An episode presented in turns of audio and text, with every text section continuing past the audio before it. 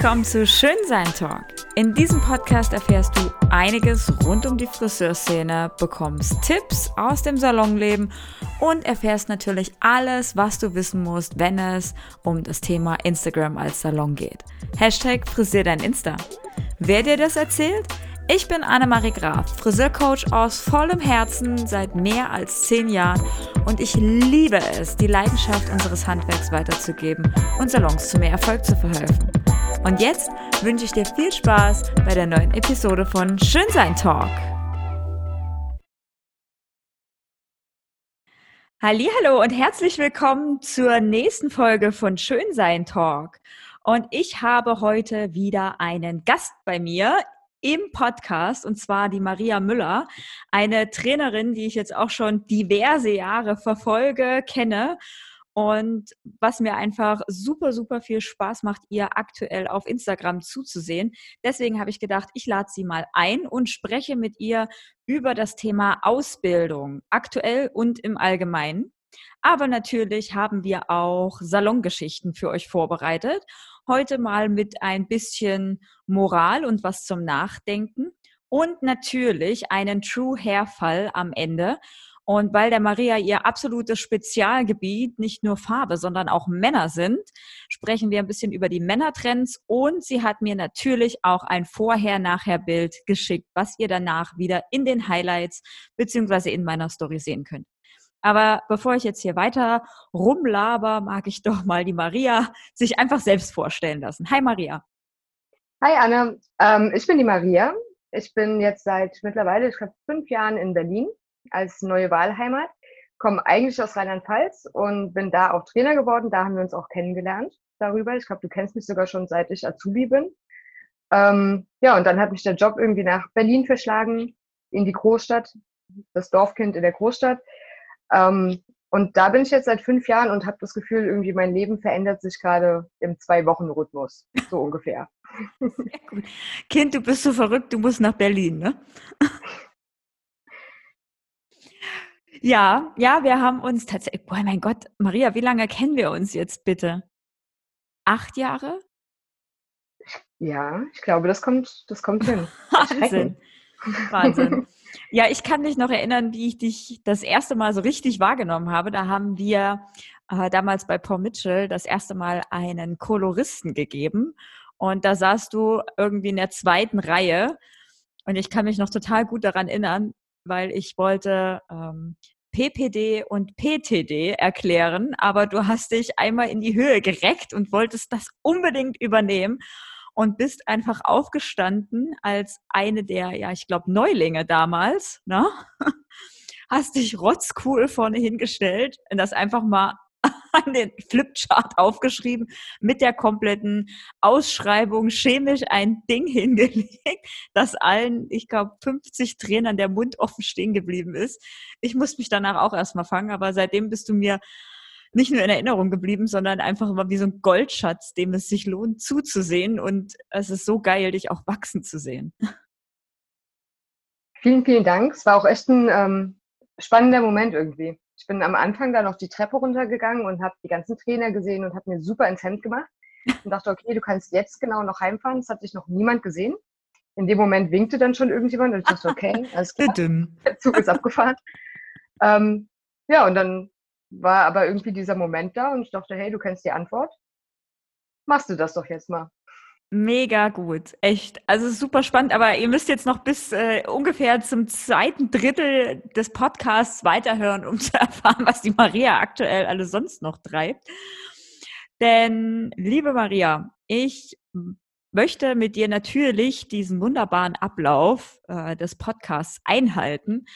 Und du hast eine Salongeschichte mitgebracht und mir ist dazu dann auch gleich noch eine eingefallen. Also werden wir heute wieder zwei haben. Aber ich mag erstmal, dass du deine zum Besten gibst und äh, was du vielleicht auch daraus gelernt hast.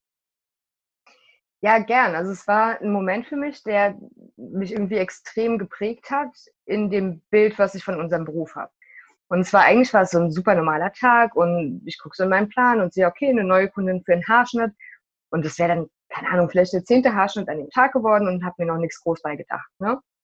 Und die beiden kamen zu zweit, weil meine Kundin wollte ihre Haare von lang auf kurz schneiden lassen, hat sich eine Freundin mitgebracht, einfach für diesen aufregenden Moment. Typveränderung ist ja immer spannend und auch für mich war es natürlich spannend, einfach einen komplett neuen Haarschnitt bauen zu dürfen. Und die beiden hatten einfach unglaublich viel Spaß. Die waren super gut drauf, haben mich damit auch angesteckt. Es war wirklich ein wahnsinnig schöner Vorgang, diesen Haarschnitt zu erarbeiten. Wie lang waren Ihre Haare? Ähm, oh, so Mitte Rücken ungefähr. Oh wow. Also Und wie kurz bist du gegangen? Ähm, wir hatten die Ohren frei, Nacken kurz. Es war nicht anrasiert, also es war schon noch über die Hand geschnitten. Ein bisschen längere Ponypartie, also dass sie da einfach verschiedene Styling-Varianten noch hat, aber es war schon auf jeden Fall kurz. Wow, also richtig, das ist ein Schritt. mutig. Ich dachte am Anfang auch, okay, mit Haare abschneiden meinst du jetzt so Schulterlänge vielleicht. Mhm. Ähm, also es war wirklich von Anfang bis Ende irgendwie ein sehr, sehr überraschender Termin, aber unglaublich schön. Und sie haben es halt währenddessen auch immer so gefeiert. Und für einen selbst als Friseur ist es ja auch toll, wenn du anfängst, aus diesem langen Haar irgendwie deinen Kurzerschnitt raus zu, zu bauen. Also so ein bisschen wie eine Skulptur letzten Endes, die sich immer mehr formt. Und dann hatten sie selbst auch total gute Ideen, was sie mit dem Styling machen könnten und haben das total wirklich abgefeiert ohne Ende. Ich glaube, ich habe den Termin auch hoffnungslos überzogen, weil ich einfach selbst so viel Spaß hatte. Ähm, und dann waren wir an der Kasse und sie hat mir irgendwie relativ viel Trinkgeld in die Hand gedrückt, aber das war jetzt nicht so das, was für mich den Moment so besonders gemacht hat, sondern ähm, sie kam dann nochmal zu mir und hat sich bedankt, dass ich den Termin für sie so schön gemacht habe und dass sie wirklich viel Angst hatte vor diesem Tag. Und für mich mit kurzen Haaren, ich dachte so, ja, ne, Langhaarkundin, die die Haare abschneidet, klar, ist aufregend. Mhm. Ähm, und dann kam aber der Hammer, was ich halt die ganze Zeit nicht wusste. Und sie sagte, ähm, ich beginne nächste Woche mit der Chemo und es kann halt sein, dass ich die Haare verliere und deswegen wollte ich einfach schon oh, mehr in Richtung Kurzhaarschnitt gehen. Und das haben sie mir aber den kompletten Termin über überhaupt nicht gesagt und du hast es auch null gemerkt. Also sie waren so positiv von der ganzen Grundstimmung, das war der Wahnsinn. Und da dachte ich, verrückt, wie wichtig unser Beruf ist. Also nicht, dass wir jetzt offiziell systemrelevant sind, nicht nur das, ähm, sondern wir sind halt echt Wegbegleiter auch im Leben unserer Kunden. Ne? Ja, Für uns stimmt. ist es vielleicht der zehnte Haarschnitt an dem Tag, aber wir wissen nicht, was beim Kunden vielleicht dahinter steht. Ja, für den kann es was ganz, ganz Besonderes sein. Mhm. Wow, ja, das ist, das ist wirklich eine heftige Geschichte. Darf ich fragen, wie alt deine Kundin war? Jung, also ich würde sagen Anfang 30, also echt in keinem Alter irgendwie. Oh wow. Wahnsinn. Ja, das ist heftig. Und äh, mir ist, mir fällt dazu halt auch gerade äh, eine Geschichte ein. Ähm, ähnliches Thema, was eigentlich ganz schön schwer ist, aber auf der anderen Seite, wie du schon sagst, diese Besonderheit unseres Jobs einfach auch ein bisschen rausbringt. Ich äh, war zu der Zeit noch bei meinen Eltern im Salon und ich glaube, ich weiß gar nicht, ob ich schon ausgelernt war. Keine Ahnung. Echt. Und ich habe morgens einen unwahrscheinlichen Stress mit meinem damaligen Freund gehabt und bin einfach eine halbe Stunde eher in den Salon gefahren, weil ich mich abreagieren musste. Ich wollte einfach nur meinen Kuchen essen und meinen Kaffee trinken und meine Zeitung lesen und einfach nur Schnauze halten. so piep. Um, und ich habe den fatalen Fehler gemacht, die Salontür nicht wieder abzuschließen. Es bedeutet normale Öffnung 9 Uhr und ich war um Viertel nach acht oder Viertel neun auf Ostdeutsch war ich im Salon. Und wir haben damals, und ich glaube, die haben wir auch noch heute bei meinen Eltern im Salon, so eine Klingel, ja, wie so eine Fleischerklingel, wenn du, die Tür aufmachst. Ding dong! Oh. Und ich sitze hinten und es macht Ding dong. Du kannst dir ja mein Gesicht vorstellen, ja. Also wer mich kennt, der mhm. weiß, ich habe meine Mimik nicht ganz so gut unter Kontrolle. und ich bin vor und hatte eigentlich mit einem Mann gerechnet, die ganz klassisch ja um solche Uhrzeiten dann dastehen, schneiden Sie auch Haare? So, nee, wir backen Brötchen. Aber dort saß eine Kundin mit einem großen Hut und als ich näher zu der Kundin hingegangen bin und sie eigentlich darauf hinweisen wollte, dass wir noch nicht geöffnet haben, habe ich in ihre Augen gesehen und habe gemerkt, sie weint.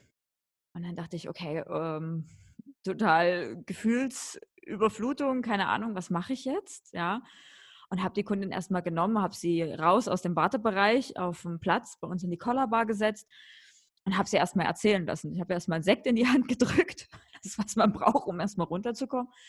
Und dann erzählte sie mir, dass sie halt ähm, die Diagnose Krebs hat und die Chemo, alles war gut, Haare sind drin geblieben und dann hat sie die Bestrahlung gehabt und nach der Bestrahlung ist ihr der Oberkopf ausgefallen. Und zwar ausschließlich der Oberkopf.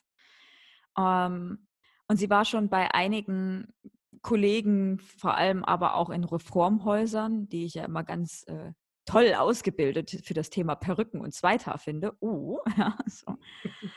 ähm, mit ihren drei Standardmodellen. Und sie sagte, dass halt jeder ihr die Haare abrasieren wollte und ihr eben eine Perücke verpassen wollte. Aber für sie war das das Allerschlimmste. Ja? Alle Haare abzurasieren, obwohl sie ja eigentlich fest sind. Also bis zur Hutlinie war ja alles da. Also da hast du auch gar keinen Ausfall gemerkt. Und dann habe ich sie beraten auf eine Oberkopfverdichtung und habe ihr aber auch gesagt, okay, ich kann halt hier jetzt keine Garantie geben. Ja, dieser Oberkopf kann halten, aber wenn die Haare mehr ausgehen, dann müssen wir halt doch auf eine Perücke. Ich sage, und ich weiß auch nicht, wie wir es mit der Kasse abrechnen können, weil die Kasse zahlt halt normalerweise nur Perücke. Und dann hat sie gesagt, das ist ihr vollkommen egal, sie möchte halt ihr eigenes Haar behalten. Und dann haben wir das komplett fertig gemacht und dann kam sie eine Woche drauf und wir haben den Oberkopf aufgesetzt. Und dann war sie tatsächlich, glaube ich, knappe vier Jahre Kundin bei mir mit allen Ups und Downs. Also von, ich habe den Krebs besiegt und alle Haare sind wieder da und wir brauchen keine Verdichtung mehr, bis hin zu, der Krebs ist wieder da, wir müssen wieder was aufsetzen, es ist schlimmer als vorher. Und das letzte Mal, wo ich mit ihr dann zusammengekommen bin und ich weiß nicht, was aus der Kundin geworden ist, äh, weil ich bin danach einfach aus dem Salon rausgegangen, aber sie war dann noch bei einer Kollegin von mir, war halt, dass sie kam und wieder mit der Diagnose Krebs und die hatte Knochenkne Knochenkrebs. Und dann sagte sie, Anne, weißt du, sie können mir das Bein abnehmen. Das ist überhaupt gar kein Problem, weil ich komme zu dir. Ich weiß, ich kriege meine Haare und meine Lebensfreude wieder. Wow. Und das war einfach, das war so krass. Das ist für mich heute noch so ein Gänsehautmoment. Ich denke auch so gerne an diese Frau zurück, weil die hat so viel Lebensmut ausgestrahlt, so viel Freude. Das war einfach so ein toller Mensch oder ist wahrscheinlich, hoffentlich noch. Die hat zwei Pflegekinder aufgenommen, trotz eigener Kinder. Also einfach eine großartige Persönlichkeit. Und das aber dann zu sagen und diesen Respekt vor unserem Beruf zu zeigen und dann wirklich, du machst mich glücklich, weil du gibst mir meine Haare und meine Lebensfreude zurück. Und deswegen ist es wirklich wichtig, darauf zu achten, wir sind einfach nicht nur Friseure, oder? Wir sind, äh, wir sind viel mehr Psychologen, Lebensbegleiter, Lebensbegleiter Mathematiker, Biologen, Chemiker und eben, ja, Lebensbegleiter, wie du das schon sagst. Wir sind Freunde. Statistisch gesehen, liebe Maria, ist es tatsächlich so, ja, ich wusste noch nicht, weiß nicht, ob du das schon kennst, aber dass die Beziehung zu einem Friseur statistisch gesehen länger hält wie Ehen. Also Wahnsinn. So, ah, hast du den schon wieder abgeschossen? Ja, aber du bleibst. Okay.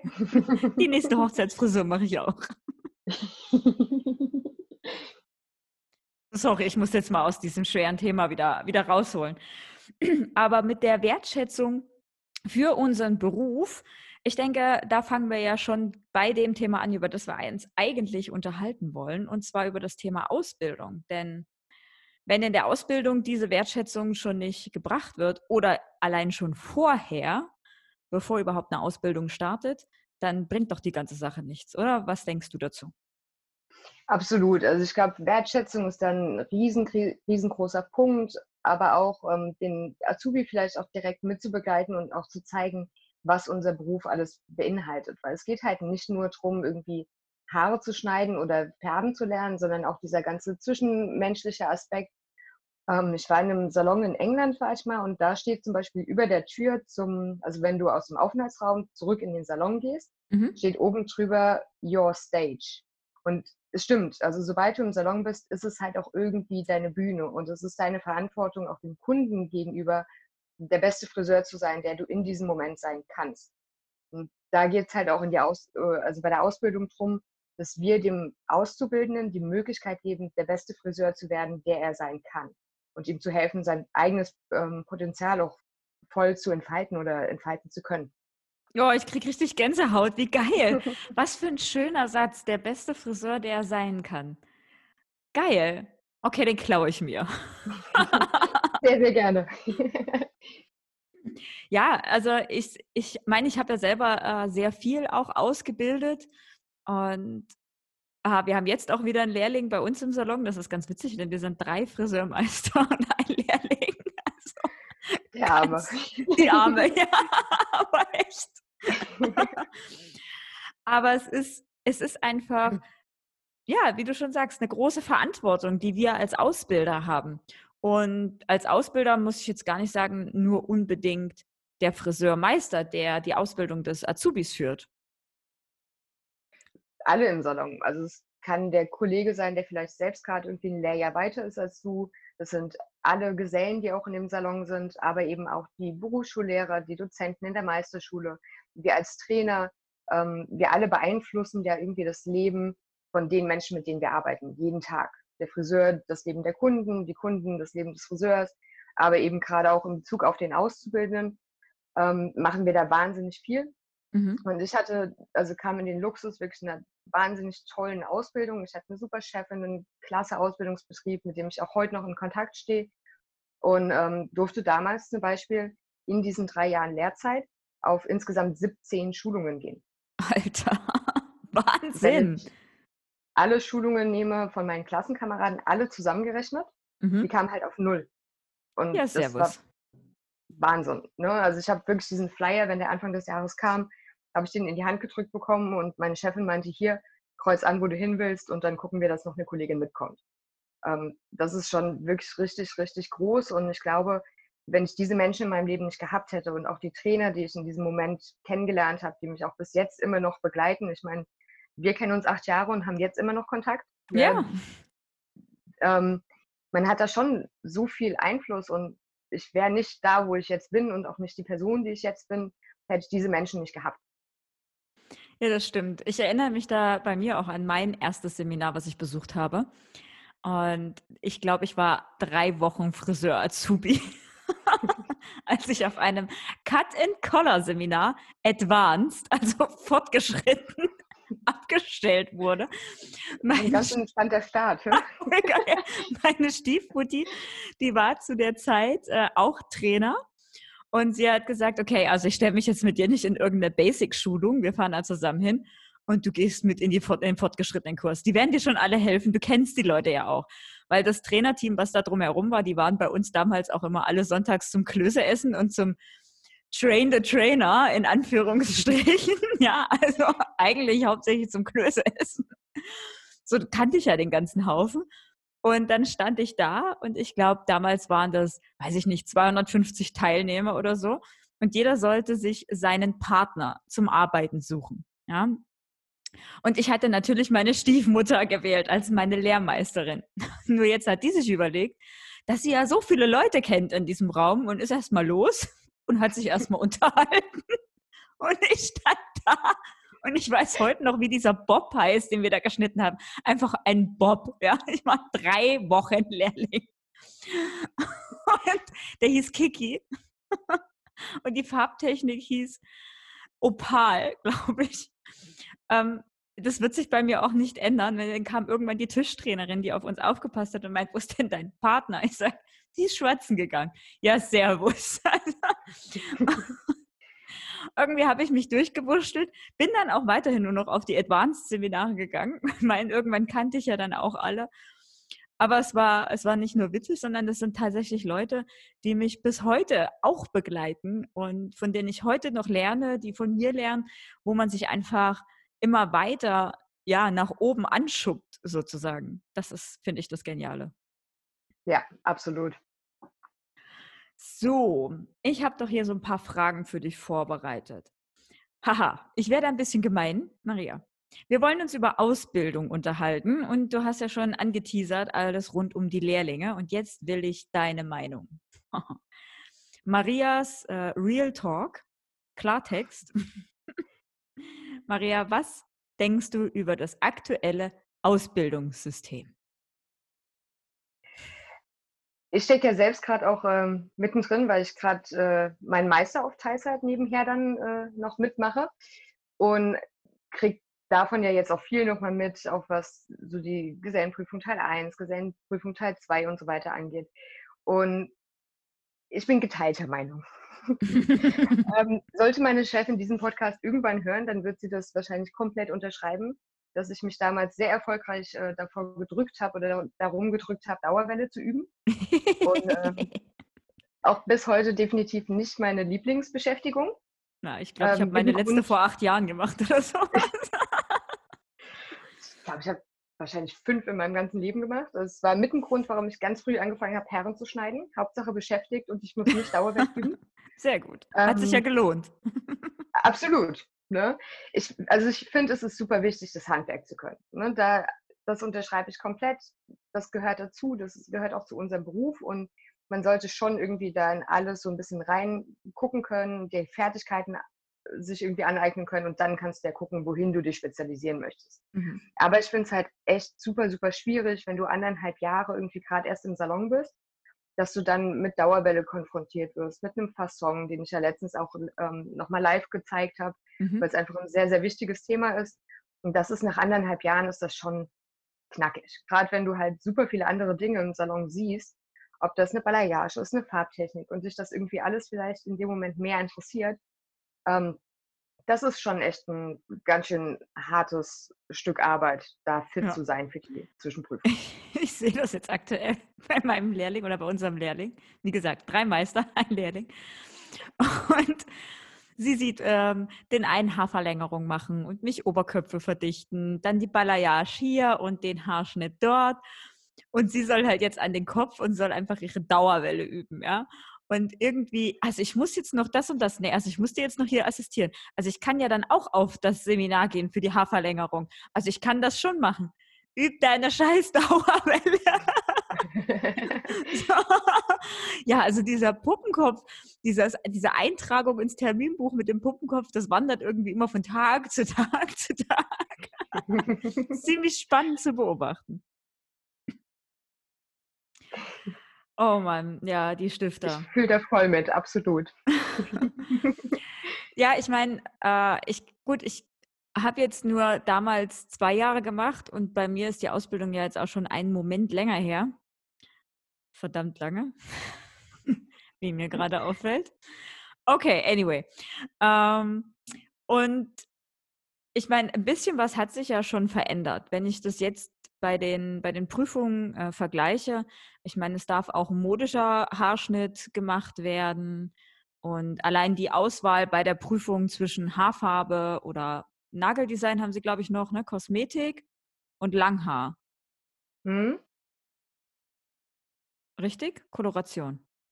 Ja, du hast Koloration, Langhaar, Extensions.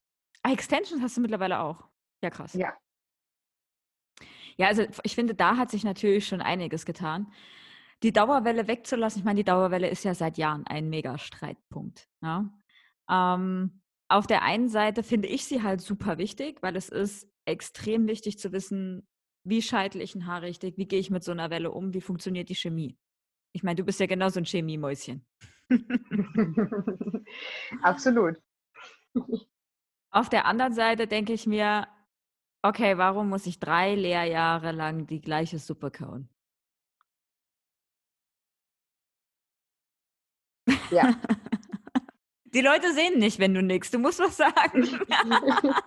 Wie gesagt, ich bin bei dem Thema auch wirklich zwiegespalten. Also es macht total viel Sinn und ich habe auch ähm, Kollegen, die unglaublich schöne Dinge machen können mit einer Dauerwelle.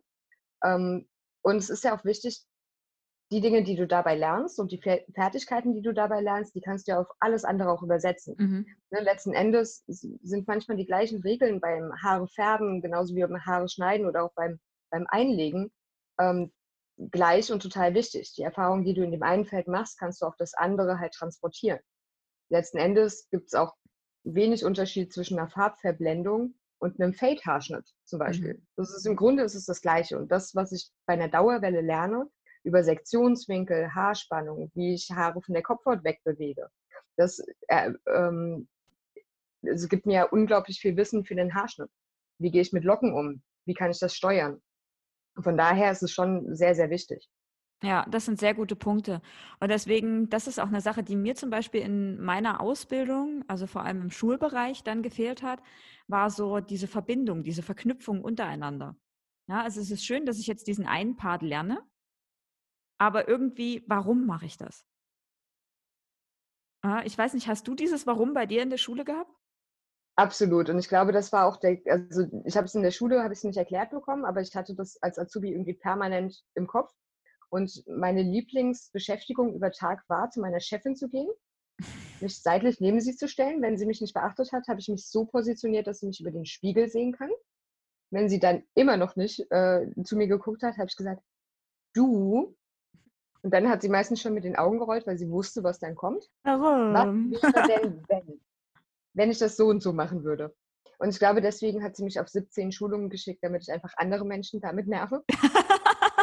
ja, sinnvoll. ich glaube ganz tief in meinem Herzen, dass das wirklich der Grund war. Aber du bist halt unglaublich wissensdurstig als Azubi und du weißt ja diese ganzen Dinge noch nicht, weil du noch keine Erfahrung hast. Und deswegen ist dieses Warum zu erklären absolut wichtig als Ausbilder, als Dozent. Ähm, da muss man einfach richtig tief reingehen und die Dinge verknüpfen, weil dann wird es auch richtig spannend. Dann ja. wird sogar Dauerwelle spannend.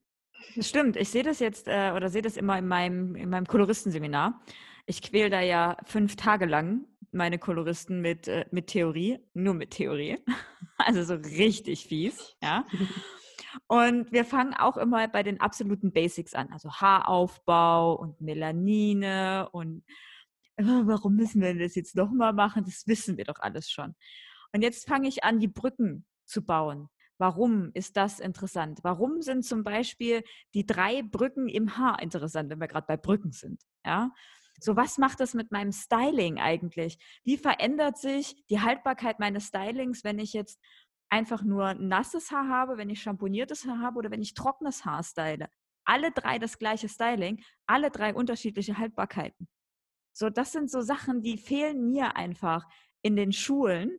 So dieses, dieses Warum. Warum muss ich jetzt einen Farbkreis machen? Ja, okay, da habe ich halt meine Wasserfarben vor mir und schmier da einen Tag meine Färbchen dahin, bescheiße noch und mische nicht selber, weil ich habe doch gar keine Ahnung, wofür ich den Schmarrn brauche. Ja, das wird ja gar nicht erklärt. Und das ist das, was mir an den meisten Schulen fehlt. Ich, ich kenne mittlerweile echt viele Schulen, die das trotz allem sehr gut machen also die auch echt diese Farbkreisgeschichten erklären mit allem drum und dran und diese Verbindung bauen.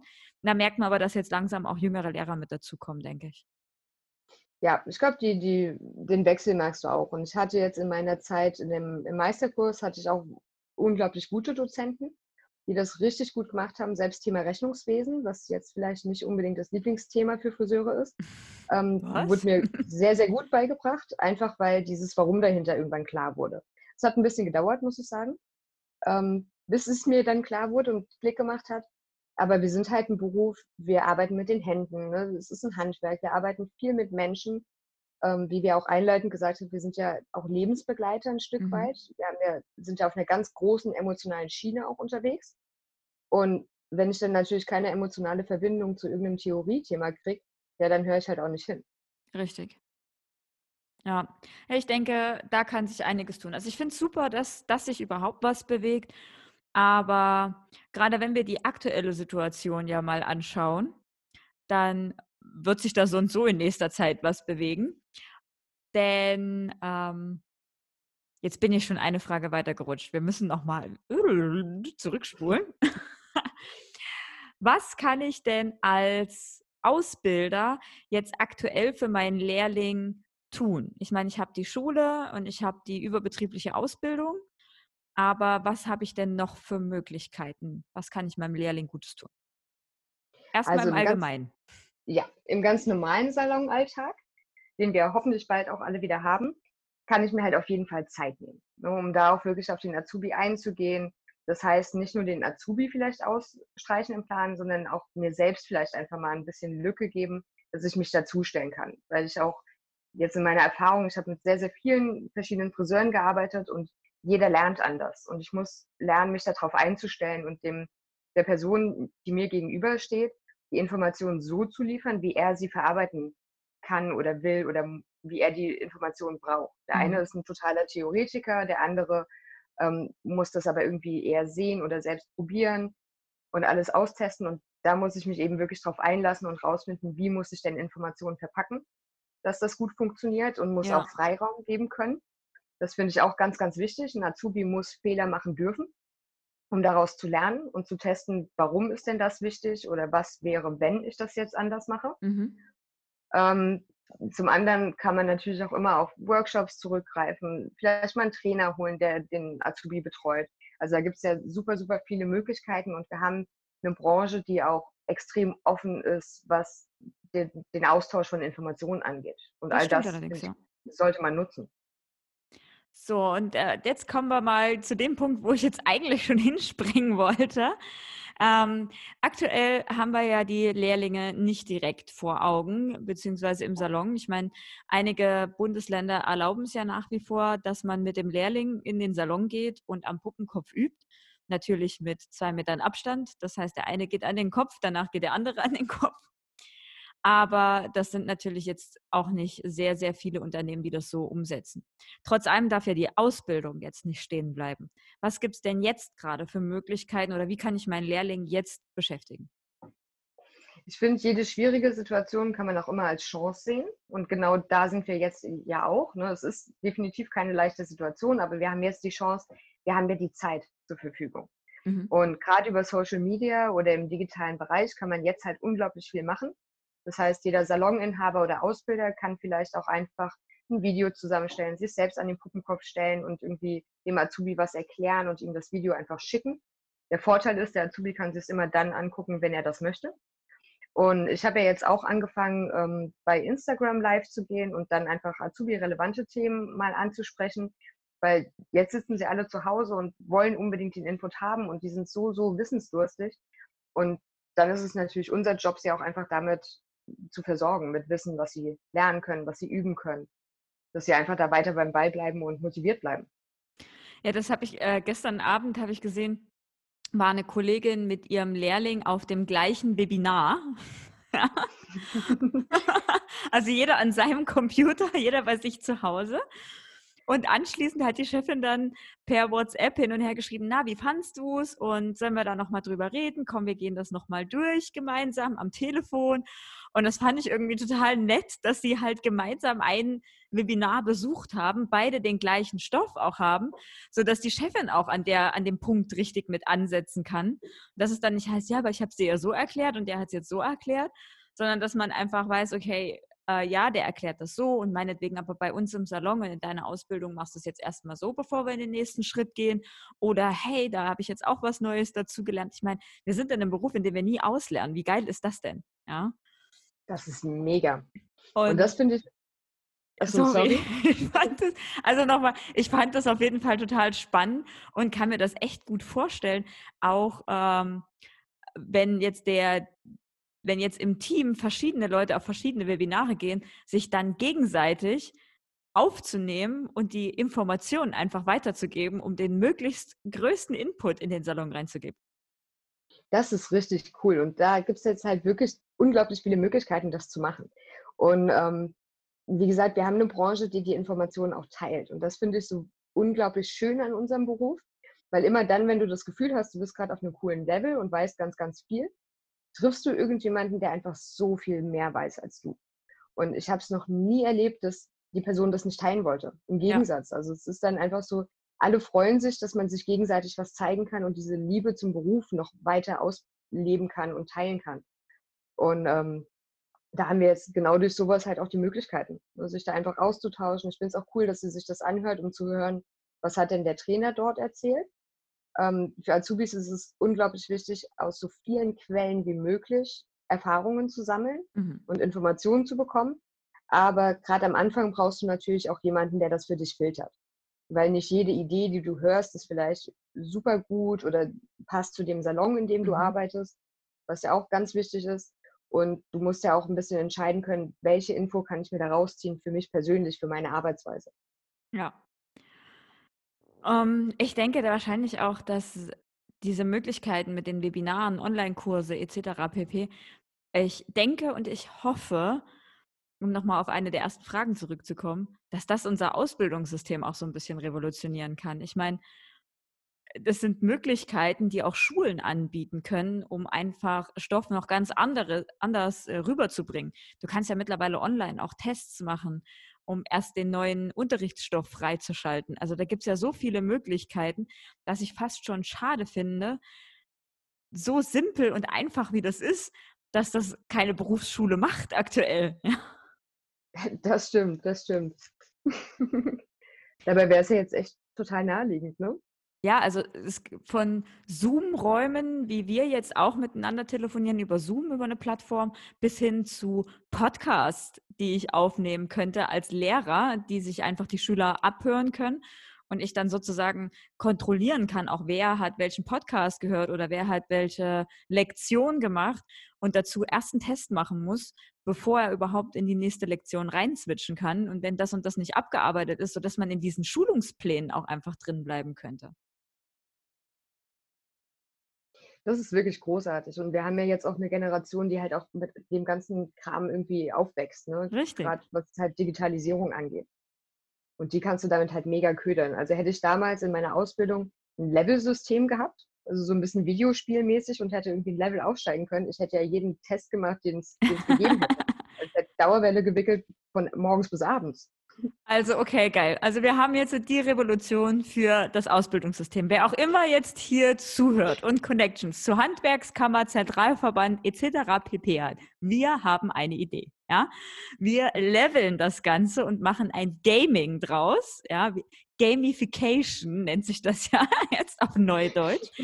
Ja, du kannst auf das nächste Level kommen, wenn du den und den Test machst und die Lektionen werden erst dann freigeschalten und dann bekommst du wahrscheinlich noch ein Bonuspaket, wenn du unter den ersten so und so vielen bist. Wie cool wäre das denn? Also bitte, bitte, liebe Ausbildungssysteme, liebe Handwerkskammer, hier ist die Idee. Ich glaube, jedem Friseur, der das gerade hört oder dann hören wird, fällt wahrscheinlich jetzt eine Kundin ein und er sagt, okay, das ist der Endgegner. Das ist der Endgegner, genau. Sehr geil. Wie Browser bei Mario.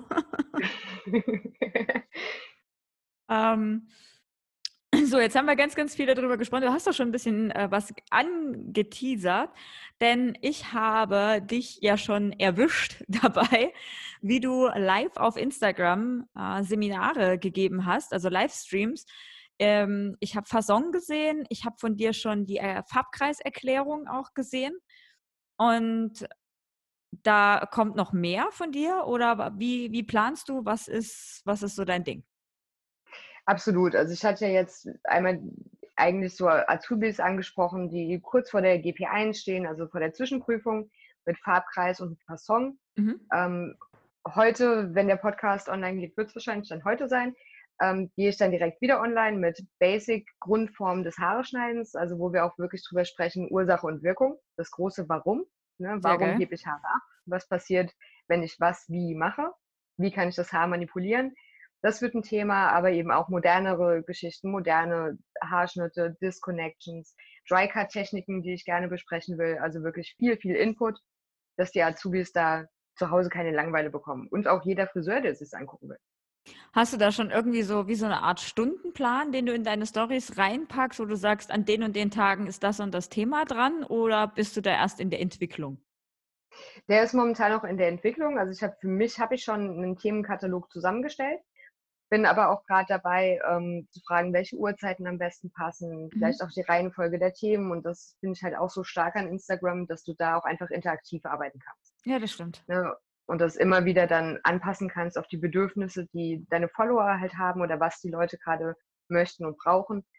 Und ähm, damit arbeite ich gerade so ein bisschen mich da flexibel in das Thema rein. Ja, finde ich, finde ich mega. Also wie gesagt, ich äh, hype das ja so und so. Es sind ja noch andere Accounts, die ich empfehl, äh, empfehlt habe. Mhm, klar, läuft bei mir. Empfohlen habe ähm, die auch sehr, sehr viel machen, aber gerade, dass du eben das, äh, das Thema an diese Grundausbildung rangehst und äh, wirklich auch auf die Lehrlinge zugehst, finde ich extrem cool. Also bitte, bitte, bitte schaut bei barber.me auf Instagram vorbei.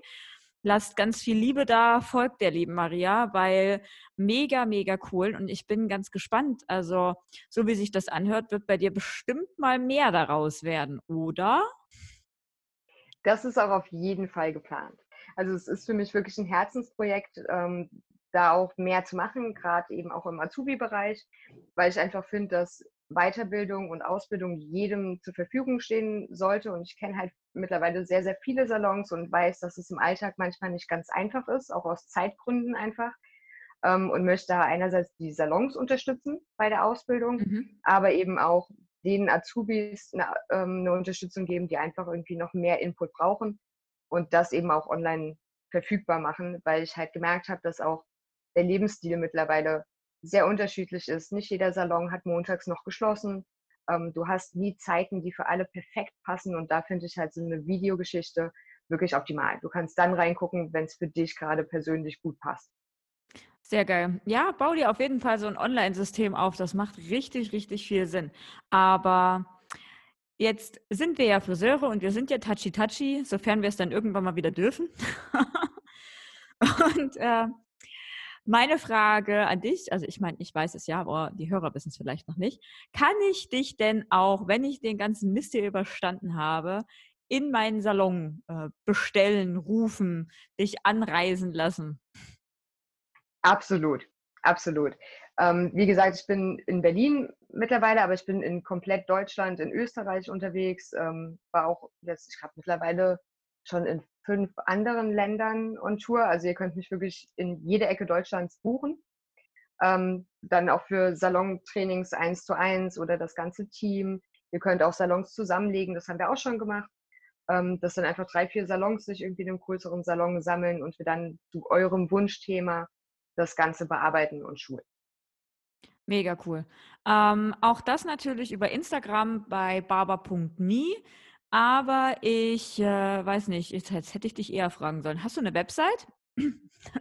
Ähm, ist in Arbeit. ist in Arbeit, gut.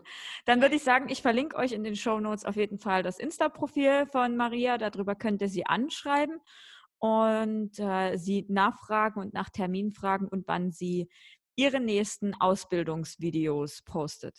So, oh mein Gott, ey, Maria, wir schnattern ohne Ende. Ähm, Lass uns mal in die True Hair Geschichte rein stolpern. Wie gesagt, für mich bist du ja der Profi im Männerbereich. Ähm, ich bin da ja die absolute Null. so. Mein Mann bettelt schon die ganze Zeit nach dem Haarschnitt und ich so, nee, also während Corona darf ich keine Haare schneiden, Schatz, tut mir leid. ich schneide einfach meinem Mann akkurat nicht die Haare und der müsste so dringend. Aber ich sage immer Ansatz zeigen, Schatz. Auch du musst solidarisch gegenüber den Kunden sein. Vorbildlich. Ähm, jetzt fragt er mich natürlich auch immer, was sind die neuesten Trends?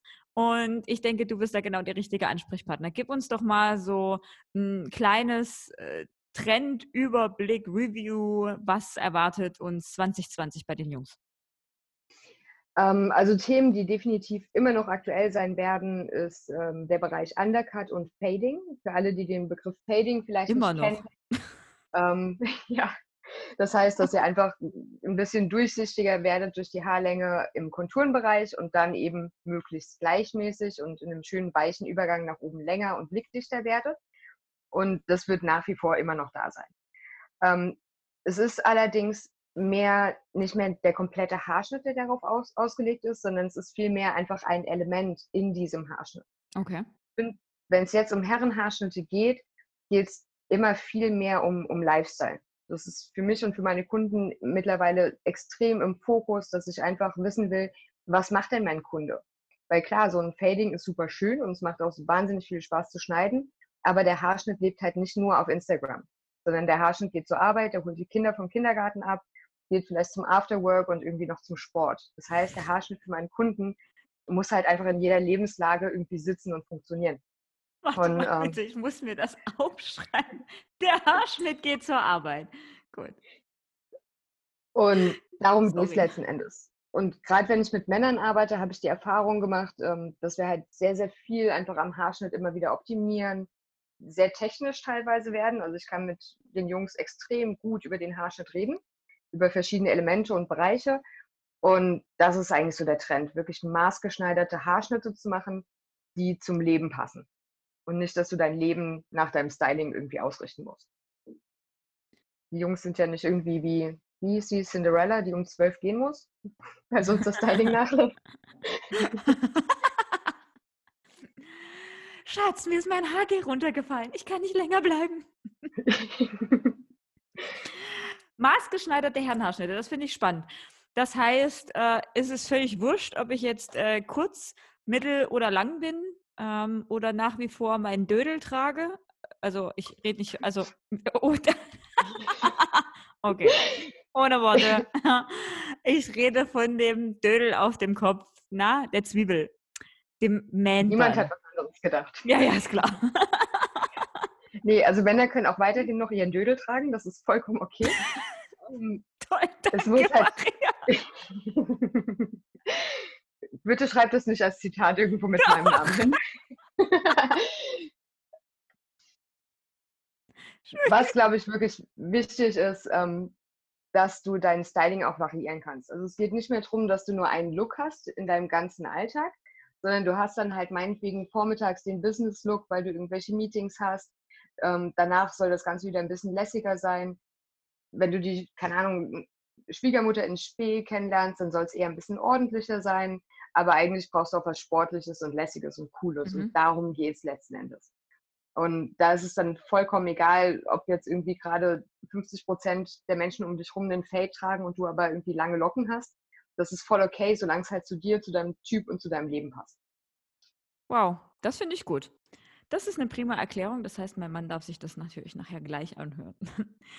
Du hast mir heute für unseren True Hair Fall auch einen Herren zugeschickt und zwar aus der letzten ähm, Evi Ostrich Kollektion, richtig? Bei der hast du auch mitgemacht. Genau, genau. Die haben wir teamintern gemacht und ähm, da durfte ich den Herrenhaarschnitt machen und die Farbe zusammen mit dem gesamten Team. Also wir haben uns da wahnsinnig gut gegenseitig unterstützt. Und ähm, das habe ich dir geschickt, einfach um drüber zu sprechen, dass auch Haarfarbe mittlerweile natürlich für den Herrenbereich immer interessanter wird. Mhm. Ähm, der Unterschied ist ein bisschen, wenn ich einen Herren färbe und wenn ich Frauen färbe.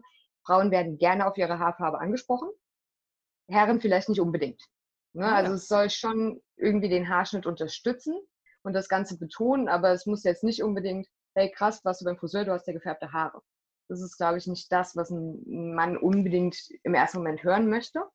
Aber wir haben da super viele Optionen und die Herren werden auch immer offener für das Thema. Also mich hat jetzt auch letztens einer, ich feiere den eh immer, wenn er mir einen Schnitt beschreibt, weil er einfach mit Fachbegriffen um sich wirft ohne Ende. Also ich glaube, wenn ich nicht auf Instagram wäre, hätte ich echt ein Problem, wenn es um seine Haarschnittberatung geht. Oh. Ähm, also er kommt dann mit Crop und Mullet und allem möglichen. Also ich glaube, der könnte jetzt auch eigene Seminare geben darüber. oh Gott, ich ähm, hoffe, und auch dass es er- nicht einer meiner Freunde ist, die ich in Berlin zu euch geschickt habe. Und, er hat keine ähm, grauen Haare, oder hat er graue Haare? Nein, er ist ist äh, naturblond blond auf dem 8er Level und hat mich jetzt darauf angesprochen, ob wir nicht ein bisschen mehr Dimension in seinen Haarschnitt bekommen über die Farbe. Ah, Und dachte mir, wow, nicht okay. schlecht. Und ähm, den Termin hatten wir eigentlich auch geplant, der wurde jetzt leider erstmal verschoben auf Hm. unbestimmte Zeit. Aber den holen wir auf jeden Fall nach und da freue ich mich drauf. Sehr cool. mit Farbe arbeiten zu können. Und den jungen Herrn, den du mir jetzt mitgebracht hast, fangen wir mal an. Wie äh, ist denn jetzt die aktuelle Ausgangssituation? Wie gesagt, die Bilder könnt ihr euch auch in der Story und dann wieder im Highlight Schön sein Talk anschauen. Also ihr seht auf den Bildern, ähm, dass er komplett Natur hatte, als er kam. Und das ist ähm, ein sechser Level, was er im Nacken hat, sieben am Oberkopf. Mhm. Also gerade der, im Nackenbereich habt ihr ja immer eigentlich die höchste Haardichte, den dunkelsten Naturton. Ähm, das Ganze habe hab ich dann erstmal aufgehellt oder haben wir gemeinsam aufgehellt auf dem Level 10, dass Mit es einfach was? so klar wie möglich wird.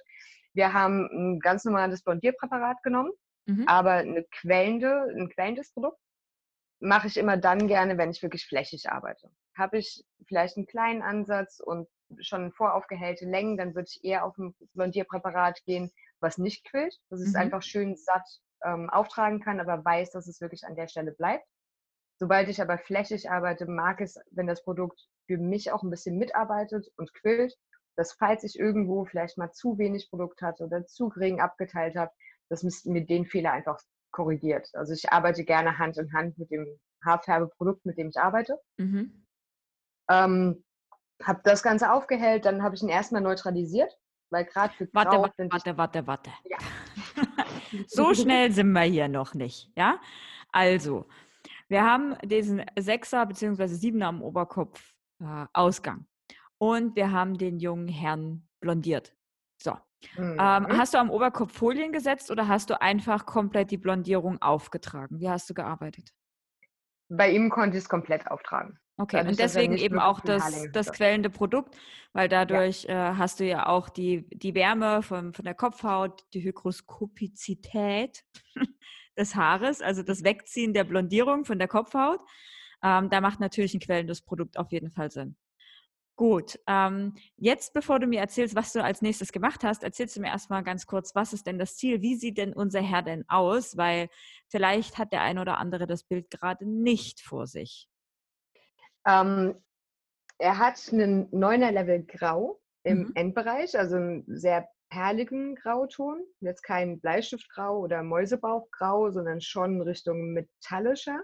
Mhm. Ja, so ein, auch so fast so, ein, so einen leichten violetten Schimmer, ne? Genau, genau. Den Reflex hatten wir da auch ähm, mit drin, weil es einfach möglichst klar von der Grundtonalität halten wollte und, wollte und möglichst ähm, vital vom Graubereich. Deswegen habe ich den Violettanteil erhöht mhm. in dem Moment. Und dafür brauchte ich natürlich erstmal eine gute Ausgangsbasis. Deswegen die ganze Geschichte mit erstmal voraufhellen. Ich meine, klar, ich habe ein Naturhaar und hätte auch da schon mit Haarfarbe aufhellen können aber hätte einfach nicht die Aufwertungskraft ähm, gehabt. Das hätte mir nicht gereicht. Mit wie viel Deswegen. Prozent hast du gearbeitet mit der, mit der Blondierung? Mit drei Prozent. Also Warum generell mit drei und nicht mit sechs? So, jetzt erklär doch mal. Ich könnte ja auf der Kopfhaut durchaus auch mit sechs Prozent arbeiten. Also es wäre ja das Maximale, was wir mit Kopfhautkontakt machen dürfen. Es macht für mich in dem Moment aber wenig Sinn weil ich will maximal viel Pigment abbauen und da finde ich einen kleineren Oxidant, eine längere Einwirkzeit und ein langsameres, kontrolliertes Aufhellen einfach viel, viel effektiver, weil ich später weniger habe, was ich irgendwie nochmal neutralisieren muss oder wo ich gegenarbeiten muss. So, und was hältst du jetzt davon, wenn ich jetzt sage, puh, also ich bräuchte jetzt aber ein bisschen Wärme. Kann ich da jetzt ein Klimazon drüber machen oder so eine Sauna oder sollte ich das Ganze mit so einem Aluhütchen abdecken? Wärme finde ich immer so eine Sache, weil du hast dann genau an drei Punkten die meiste Wärme auf den Kopf gegeben. Gerade dann, wenn ich zum Beispiel mit Folien arbeite, ist es immer ein bisschen schwer, weil du halt einfach irgendwie so zehn Folien angewärmt hast und den Rest nicht. Mhm. Was mir durchaus mein, mein Aufhellungsergebnis auch ungleichmäßiger machen kann.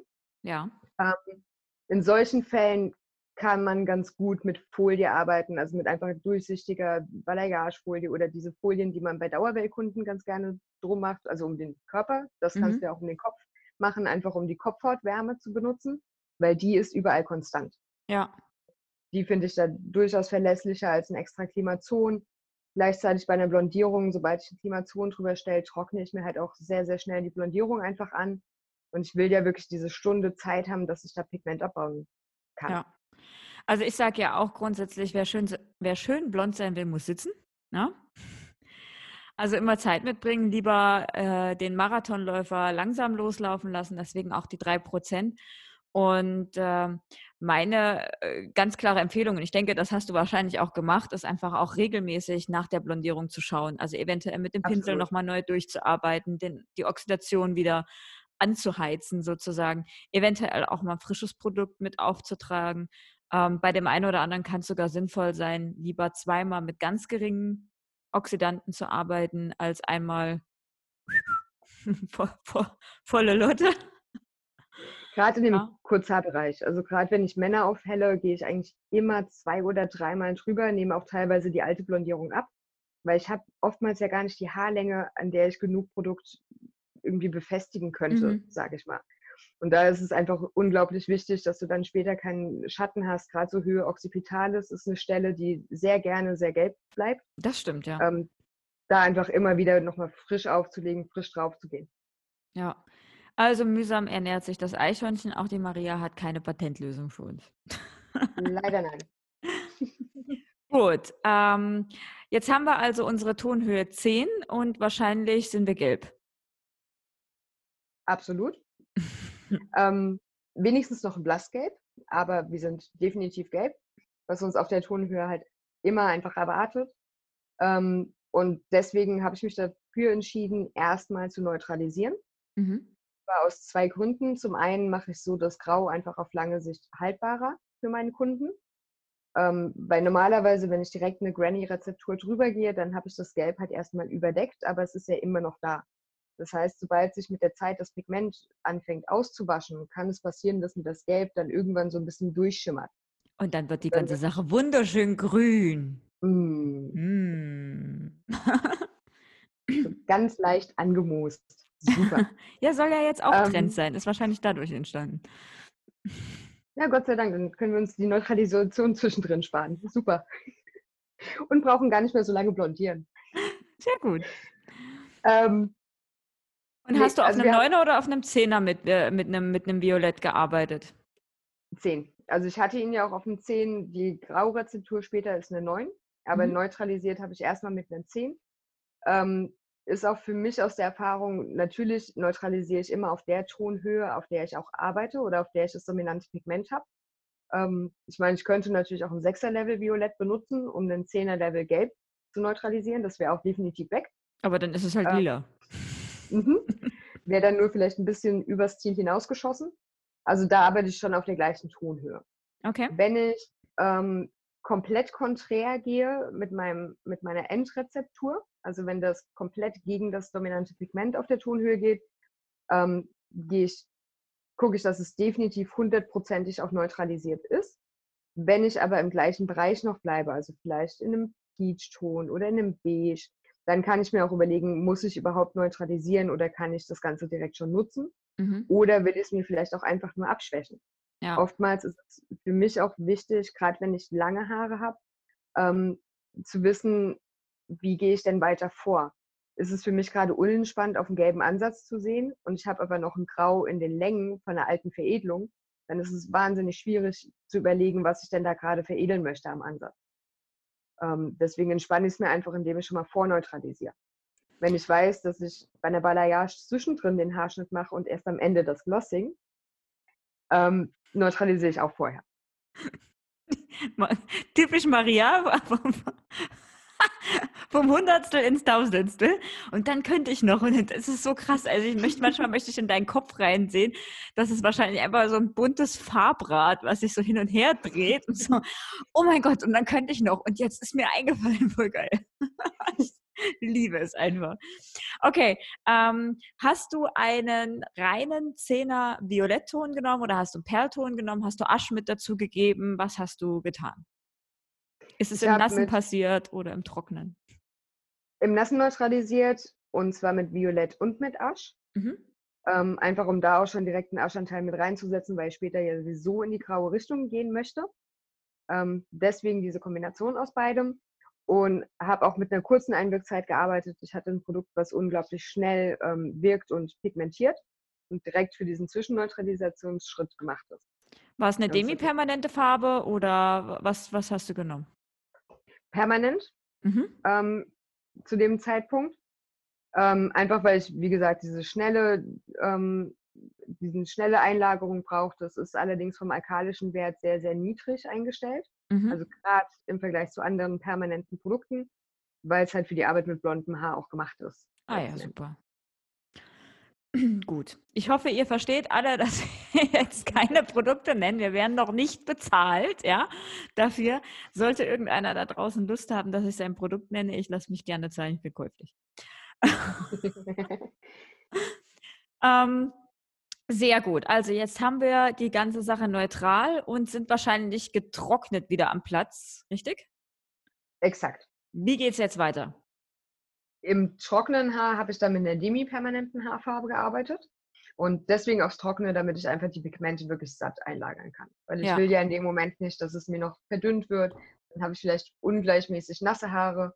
Ähm, das wäre nicht so praktisch. Wenn ihr mit kurzen Haaren arbeitet oder gerade im Herrenbereich für die Veredelung einen Tipp, achtet darauf, dass das Produkt gleichmäßig aufliegt. Also nicht nochmal mit den Fingern irgendwie durcharbeiten, weil dann habt ihr wie so Farbwelle, die ihr aufschiebt, also wie so ein Farbball. Und da kann es dann auch tatsächlich satter werden als in dem Bereich nebendran. Dann habt ihr wie so Rauchschwaden in eurer Haarfarbe drin. Also da wirklich gucken, dass die Oberfläche glatt ist. Okay, krass. Jetzt habe ich auch was gelernt. Weil ich bin ja klassisch so die Tante, die dann so hier nochmal mit dem Kamm und da nochmal massier und gucken und ü, ü, ü, also ein Fingerchen. Aha, alles klar. Ja, man merkt schon, ich bin halt das Langhaarmäuschen, Leute. Ne? Deswegen höre ich mir für solche Nummern die Maria ins Boot. Ähm, Finde ich einen sehr guten Tipp. Also würdest du auch vom Kamm weggehen, sozusagen die Farbe durchzukämmen? Zum Durcharbeiten, gerade im Oberkopfbereich, kannst du es absolut machen. Mhm. Ähm, aber dann wirklich Passé für Passé und nicht so einmal diese ganze Menge. Weil dann, okay. wie gesagt. Dann ziehe ich sein, mir wieder das Produkt ab, sozusagen. Genau, genau. Sehr cool. Ja, ich finde immer, also oben habe ich immer gar kein Thema, da weiß ich, alles klar, super, da packe ich alles satt drauf. Aber für mich sind die Seiten wirklich immer ein Thema gewesen. Also vielen, vielen lieben Dank. Mega gut. Wie lange hast du es einwirken lassen? Die vollen 20 Minuten. Also wie von der Firma dann auch empfohlen für das Produkt. Und da versuche ich dann auch nicht irgendwie nochmal an der Zeit zu sparen. Wie sah deine Rezeptur aus? Ich hatte einen 9er Level Pearl und Ash. Mhm. Und so einfach war sie tatsächlich schon. Also ich habe nicht mal mit. That's it. Ja gut, dadurch, dass du halt schon so eine super Neutralisation hingelegt hast, ne, konntest du wirklich da drauf gehen. Und das ist dieser Perl-Effekt ist auch das, was man jetzt äh, so, so intensiv auch sieht.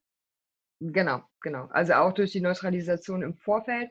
Da hatte ich zwei Teile vom Violett, ein Teil vom Asch. Mhm. Also da auch schon eher in diese violette Schiene reingegangen. Ähm, ja, aber genau, durch die Neutralisation hat es halt leichter für die Rezepturerstellung im nächsten Schritt. Super, super cool. Also wie gesagt, Leute, schaut auf jeden Fall äh, auf mein Insta-Profil und schaut euch die Bilder an. Die sind extrem cool. Also ganz im Ernst, ich finde das Vorherbild ja schon so geil, dass ich überlegt habe, ist es jetzt einfach eine zweite Herrenhaarfarbe oder, oder soll das jetzt das Vorherbild sein? Ist auch echt ein cooler Typ. Also da habt ihr euch wirklich eine, eine schöne Sache einfallen lassen. Und du hast aber auch Bilder von der kompletten Kollektion bei dir auf deinem Profil, richtig? Genau, wir haben insgesamt drei Looks gemacht und alle drei Looks findet ihr auch bei mir mit auf der Instagram-Seite. Super, also ich sage es nochmal, barber.me. nicht, nicht wie Barbermama, sondern barber.me. Da findet ihr die Maria. Ähm, ja, wir haben es jetzt auch schon hinter uns. Also was heißt schon? Wir haben ja jetzt eine ganze Zeit lang gesprochen. Super, super interessantes Gespräch, Maria. Ich freue mich extrem auf deine zukünftigen Live-Videos auf Instagram und was immer da noch kommen möchte. Werd natürlich weiterhin fleißig einschalten. Und ich stelle euch auch äh, immer wieder ihre neuesten Live- Ankündigungen auf meine Story, sodass ihr da auch unterrichtet seid, wenn ihr der Maria ihre Story noch nicht ganz vorne mit bei euch gelistet habt. Maria, hast du noch einen Abschlusssatz? Was möchtest du noch loswerden? Erstmal vielen, vielen Dank. Ich hatte sehr viel Spaß bei dem Gespräch. Ich habe äh, sehr viel gelacht. Nicht nur über die eine Formulierung, die ich nicht nochmal erwähnen möchte. Aber auch insgesamt. Und ähm, danke dir auch für den Austausch, den wir immer wieder haben, für die Tipps, die du mir gibst.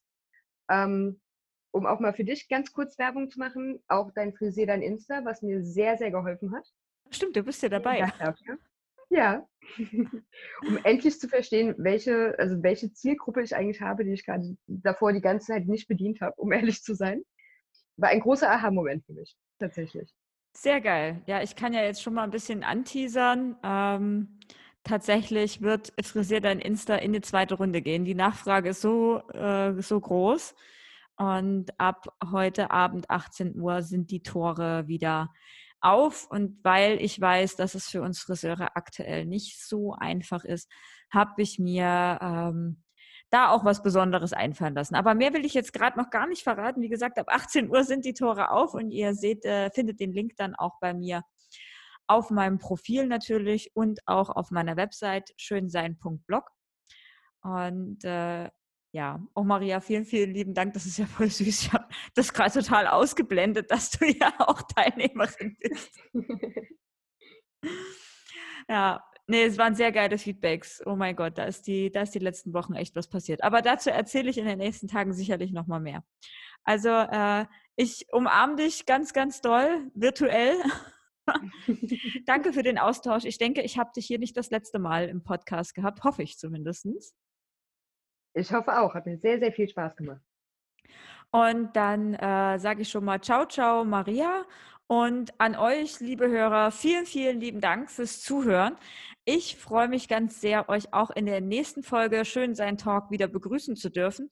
Und wenn ihr noch mehr über Schönsein Blog äh, erfahren wollt oder Lust habt auf das gratis äh, Insta Workbook, Instagram für Friseure, dann geht doch einfach auf meine Website schönsein.blog und meldet euch an zu meiner Schönsein-Post. Da erfahrt ihr nicht nur immer, wann die nächsten Podcast-Folgen online sind und der nächste Blogartikel, sondern bekommt eben als Goodie auch dieses kleine Büchlein mit unwahrscheinlich vielen wertvollen Tipps für euch als Friseur auf Instagram. So, und jetzt tschüssi und bis zur nächsten Folge.